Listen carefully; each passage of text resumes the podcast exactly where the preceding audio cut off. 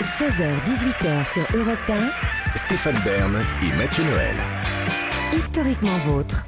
Aujourd'hui, dans Historiquement Vôtre, on évoque des personnages qui ont déclenché une émeute. Après Jack Johnson et Étienne Marcel, vous nous brossez, Mathieu, le portrait d'une émeutière plus contemporaine, Pamela Anderson. Pamela Anderson. Pour quiconque s'est intéressé un jour à la natation et aux techniques de sauvetage en mer, si importantes à connaître, elle est incontournable. Oui, David est très sensible aux problématiques du sauvetage en mer. C'est la première grande cause à laquelle nous a sensibilisé Pamela Anderson, actrice vedette de la série Alerte à Malibu, avant de s'engager ensuite pour les animaux à travers l'association PETA.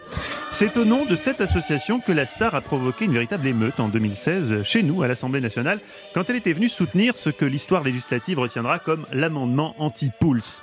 Un projet de loi s'opposant au gavage des canards. Vieille salope. Alors non Stéphane, non, non, dans Historiquement Oh on- on ne juge pas. Mais non, vous n'avez pas le On- droit on, permet de à toutes les voix de s'exprimer. Je- Ah, je- mais- je m'inscris en faux. Oui, en outre, à 54 ans, Pamela Anderson n'est pas vieille, comme vous dites. En Même 2016, moi, j'ai pas osé dire Ah ça. ouais, c'est scandale. En 2016, elle a Mais donc créé une émeute. J'ai jamais dit, monsieur le procureur, je vous jure. En 2016, elle crée donc cette émeute au Palais Bourbon, euh, non pas parmi les députés, mais parmi les journalistes présents en masse et qui ont dû jouer des coudes pour immortaliser ce moment historique de la Ve République où une ancienne playmate canadienne venait expliquer aux représentants du peuple français qu'ils étaient des vieux cons englués dans des traditions barbares. Résultat, un bordel indescriptible qui n'a pour seul équivalent que notre quiz Burn to be Alive. Malgré le brouhaha, Pamela reste imperturbable et déroule son argumentaire anti-pulse. Je demande aux députés français d'abolir le gavage des palmipèdes. Le foie gras n'est pas un produit sain, clame-t-elle du même pupitre où Robert Badinter avait réclamé l'abolition de la peine de mort. Les journaux de l'époque racontent la scène.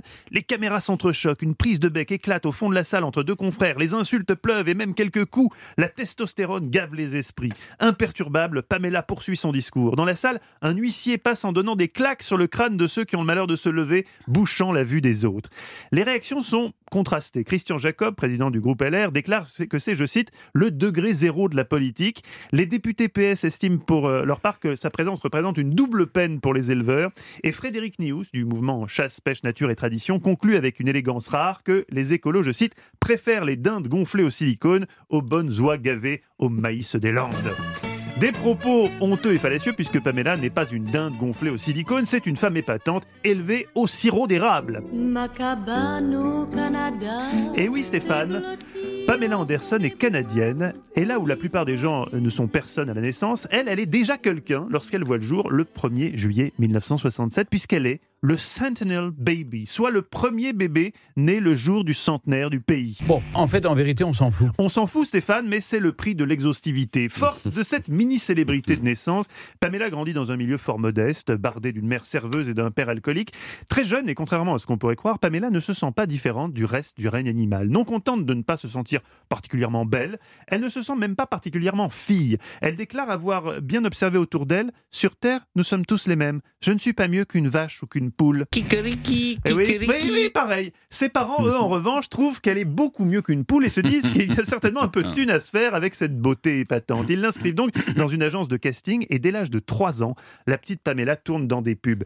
Beaucoup plus tard, après des études expéditives, elle deviendra prof de fitness.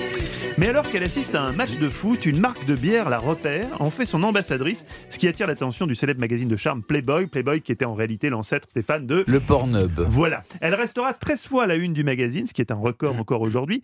Sa carrière de mannequin est lancée. La voilà à Los Angeles. On la voit dans, sitcom, dans des sitcoms de qualité pré-wokiste comme Papa Bricole, Charles sans charge, marié deux enfants, jusqu'à ce que sa notoriété bascule dans une autre dimension avec évidemment oui, le week-end sur TF1 dans les années 90, c'était la triplette du bonheur, 30 millions d'amis, 7 sur 7 et alerte à Malibu. Si certains prenaient l'essentiel de leur plaisir devant Lévrier ou Philippe Seguin, pour ma part, c'est surtout alerte à Malibu que j'attendais pour elle, pour Pamela. Alors on va se parler franchement les gars, quel jeune garçon né dans les années 80 n'a jamais tripoté en secret les melons que sa mère venait tout juste de rapporter du marché en s'imaginant que c'était la poitrine de Pamela Anderson? Personne Ah bah moi non plus, alors moi non plus bien sûr. non, non. Bref, divinement moulée dans son maillot de bain rouge sur mesure, Pamela Anderson accède au statut de sex symbole qu'elle cultivera ensuite au cinéma dans des chefs-d'œuvre tels que Scooby-Doo, Scary Movie 3 ou aussi des films sympas comme Borat. Et puis elle devient bien sûr le porte-drapeau donc de la cause animale. Ce qui implique d'abord pour elle de devenir végane, puis de relayer la parole de Brigitte Bardot au Canada contre la chasse aux phoques. Anecdote touchante, un jour Pamela va prendre son stylo pour écrire à quelqu'un qu'on sait très sensible au sort des bébés phoques. Vladimir Poutine. Elle lui demande d'interdire l'importation des pots de phoque en provenance du Canada. On est toujours à l'heure je vous parle en attente de sa réponse. Je termine un truc en Ukraine et je vois, aurait fait savoir le maître du Kremlin. Enfin, Pamela Anderson, c'est surtout un cœur qui bat beaucoup trop fort.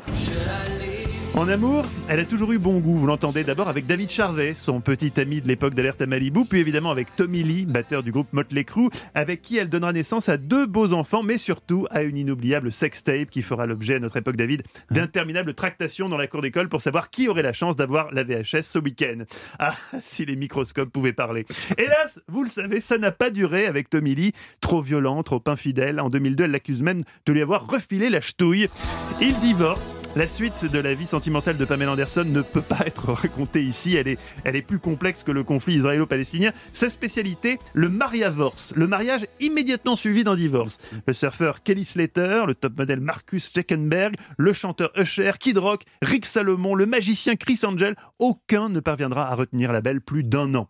Alors, vous comprendrez qu'en 2018, quand elle annonce qu'elle a enfin trouvé le grand amour en la personne d'Adil Rami, rugueux défenseur de l'Olympique de Marseille, je doute. Et j'ai raison car en juin 2019, c'est la rupture. Mais pas d'inquiétude Stéphane, Pamela rebondit toujours, en l'occurrence dernièrement avec son garde du corps. Pratique, il est contractuellement obligé d'être avec elle tout le temps. En revanche, déception en vue pour David, on n'est pas prêt de la revoir dans une sextape. Non Mais si David, Pamela Anderson a totalement changé de point de vue sur le sujet. Désormais, elle trouve le porno tout nul, sale. Elle a même publié une tribune dans le Wall Street Journal intitulée Jurez-le, plus de porno facile. Elle y déclare, attention David, bouchez-vous les oreilles, le porno c'est pour les losers, un exutoire facile, sale et sans intérêt, pour tous ceux qui n'ont pas le courage de s'engager dans une sexualité plus saine. Elle va même jusqu'à qualifier les films X de troubles sans précédent au bien de l'humanité. Bon, pour assurer David qui est au bord des larmes, je précise quand même qu'en parallèle des tribunes anti-porno, elle fait actuellement de la pub pour une marque de vibromasseur. Alléluia Oui, Alléluia tout est bien qui finit bien. Pamela reste Pamela. Ah, merci Mathieu, on est tous rassurés.